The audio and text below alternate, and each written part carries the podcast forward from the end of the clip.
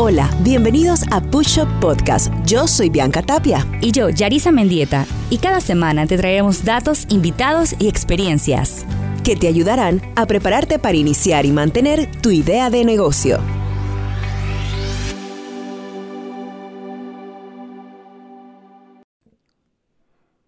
Hola a todos y bienvenidos a una nueva temporada de Push Up Podcast. Estamos muy felices y emocionadas de empezar este nuevo año.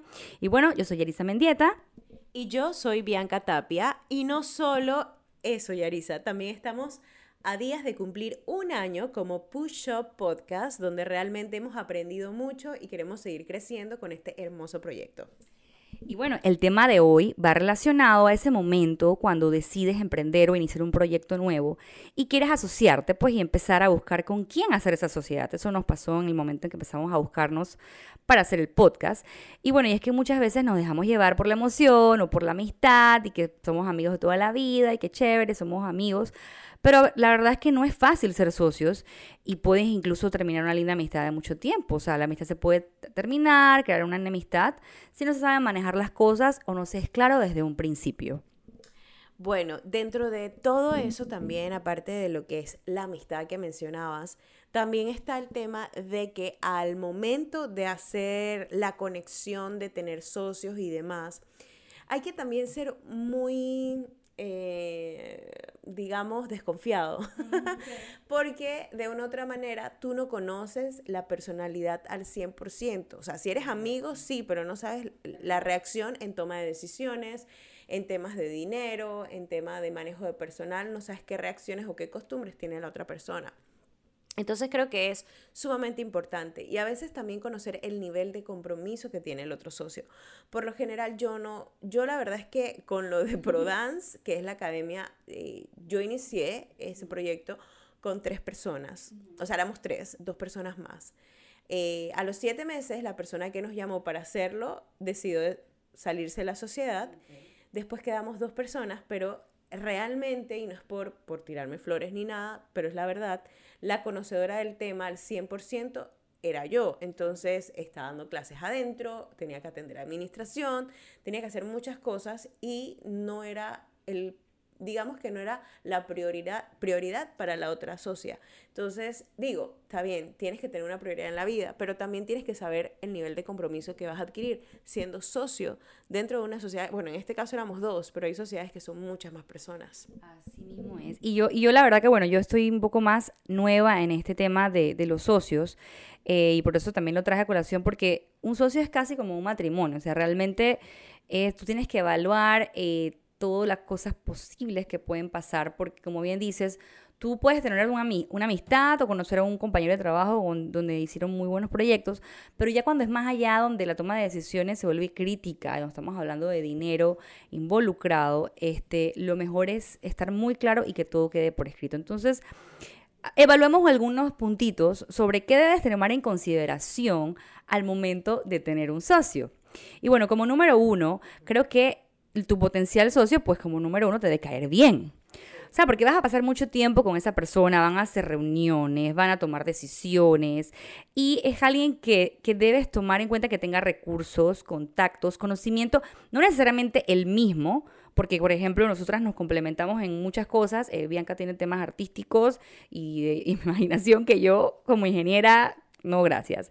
Eh, entonces es un tema más de complemento eh, y de conocimiento, cómo, cómo esa persona te va a aportar valor y cómo tú vas a aportarle valor. Pero si esa persona no te cae bien, pues al final, tarde o temprano, puede ser un problema porque vas a tomarlo todo personal y aunque sean amigos de toda la vida, pues también puede que durante la sociedad te des cuenta que ese punto al final no te agrada de tu amigo. Entonces, tienes que tomar en cuenta esa parte de que te debe caer, por lo menos te debe caer bien y que debe complementarte en muchas cosas. Como punto número dos, piénsalo dos o tres veces antes de asociarte con un, familiar o un amigo. Esto lo he escuchado muchas veces. A veces pensamos que me voy a, me voy a hacer un negocio con mi, con mi hermana o me voy a hacer un negocio con mi mamá o con mi mejor amiga de toda la vida y he visto casos que se pelean para siempre y forever and ever. Entonces es un tema bien delicado, incluso esto puede ser una tensión que al final no sobrevivía ni la relación ni el negocio, se puede ir a pique. Entonces piénsalo mucho. Eh, y Buscar como, como en un punto número tres, tiene que haber un win-to-win de ambas partes a mediano y a largo plazo. Cuando pienses en el posible retorno de ese negocio, o sea, deben tener en cuenta únicamente, no debes tener en cuenta nada más tu perspectiva, sino que también la de tu socio, qué quiere él ganar, o sea, el qué beneficio le ve a este proyecto. Entonces, eh, tiene que ser algo que los dos empujen a la misma, por, por decir la misma carreta, y este, puede ser que alguno pueda asumir mayor carga porque el otro va a asumir de repente la parte económica o, de repente porque en el proyecto, eh, por ejemplo, en el caso de, de ProDance, tú decías muy bien que eras tú la, experta en danza, pero el otro socio te tiene que balancear en la otra parte. Bueno, yo, yo administro, pues. Entonces lo importante es que en el equilibrio continuo se den las cosas. Sí, eso es súper importante. Y para eso existe el siguiente punto, que es el punto número Cuatro, definir bien los roles de cada uno. Eso es súper importante, ya sea que, lo, que ustedes lo hablen, ya sea que se sepa desde un principio. Por ejemplo, eh, tú sirves para administrar y yo sirvo para poner la parte de talento. Entonces, eso era importantísimo. Em, porque ya serían horas de eh, eh, gestionar bien qué horas de trabajo también, porque puede ser que los socios tienen otros negocios o hay socios que son, hay, eso se conoce como socios pasivos y socios activos. Pero a veces eh, ambos no pueden ser al 100% una y, la otra cosa, o sea, ni pasivos ni activos, sino que tienen otros negocios y le choca, o sea, y eso es normal. Entonces, ambos tienen que sentirse cómodos y si en algún momento se percibe que uno de ambos está asumiendo una mayor carga, es hora de recapitular la situación. En la posición número 5 está redactar un pacto de socios. Y mira que nunca eh, pues se ha hecho eso tan importante. Mucha gente habla, mucha gente lo dice de palabra, pero es súper importante. Quizás en primera instancia, en tu plan de trabajo de, del primer año, los seis primeros meses o tres primeros meses, dependiendo de cómo lo vayas a, a crear, pon tareas primarias a cada uno de los socios, porque así, para eso tienes un socio, si no, para eso nada más te quedas tú y haces todo tú y ya. Entonces, la idea de tener socios es también dividir funciones. Y eso es importante y hacerlo por escrito. Y en la posición 6, solo siempre irás más rápido. Hay un dicho en África que posiblemente conocerás, solo irás más rápido pero acompañado, llegarás más lejos. Puede ser cierto, pero la realidad en los negocios es esta. A veces ir solo es mejor que estar mal acompañado. Y miren que con esto traigo a colación una experiencia. Cuando yo tenía mis socias, yo me encontré a un empresario, un empresario ya que traía marcas de afuera y todo por casualidad.